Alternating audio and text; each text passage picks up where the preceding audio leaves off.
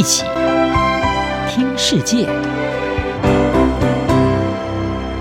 欢迎来到一起听世界，请听一下中央广播电台的国际专题报道。今天的国际专题要为您报道的是俄罗斯天然气断供威胁，欧盟启动节能大作战。俄罗斯今年二月入侵乌克兰，欧盟因此对俄罗斯寄出一系列制裁。但俄罗斯也在多个领域采取反制措施，其中欧洲高度依赖的天然气供应已经遭到俄罗斯大幅缩减，使得许多欧洲国家可能在今年冬季面临一场空前的能源短缺危机。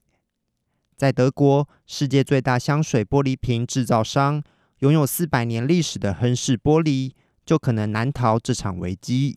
由于制造玻璃需要将沙子加热到摄氏一千六百度的高温，而天然气是最常选用的能源，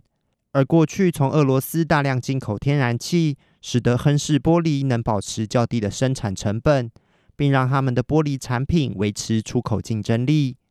然而，在俄罗斯入侵乌克兰后，天然气价格飙涨。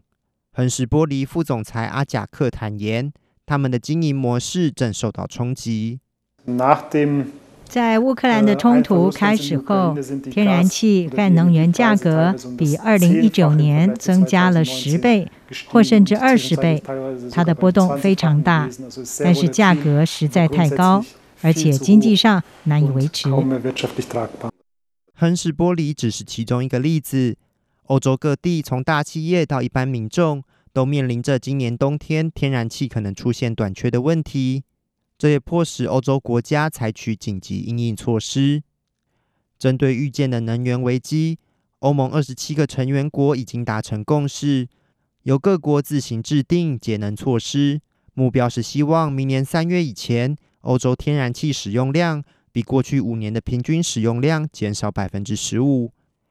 此外，欧盟先前也设下另一个目标，希望成员国在今年冬天以前，让天然气目标储量达到百分之八十。在西班牙，政府希望减少百分之七的天然气消费，已经规范冷气温度必须设定在二十七度以上，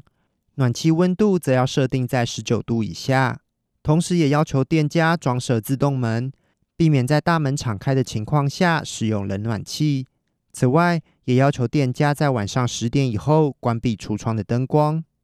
而目前，法国政府也正在草拟类似的节能规定。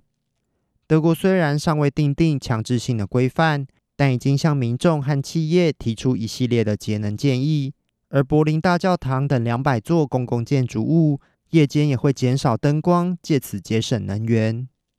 在乌克兰战争前，欧洲有四成的天然气供应来自俄罗斯，其中德国进口俄罗斯天然气的比例更超过一半。但从今年二月以来，俄罗斯逐步减少对欧洲的天然气供应。一般认为，这是俄国为了反制欧盟实施的制裁。特别是输送天然气至德国的主要管线北溪一号，更成为俄罗斯对欧洲施压的工具。从今年六月起，俄罗斯接连以受到西方制裁影响含涡轮进行维修等理由，将北溪一号的天然气输送量大幅削减至只剩两成。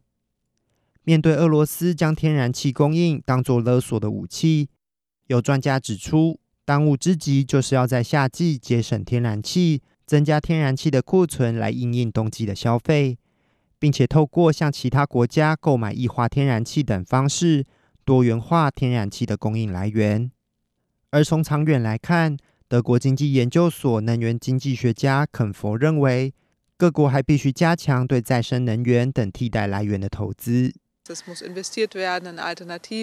必须投资替代能源。许多使用暖气的客户会受到影响，因为低收入族群必须支付高额费用，这是有问题的。而且这只有在短期内有效，我们必须现在熬过去。但是如果我们做得好，并且做更多去节省天然气，扩大更多的再生能源，那么我们也可以走出它，克服这场危机。欧洲正启动节能大作战，来应应俄罗斯的能源要挟。至于各国能否让能源供应安全无虞，顺利度过今年冬天，取决于各国积极节能的具体成果。央广编译郑锦茂报道。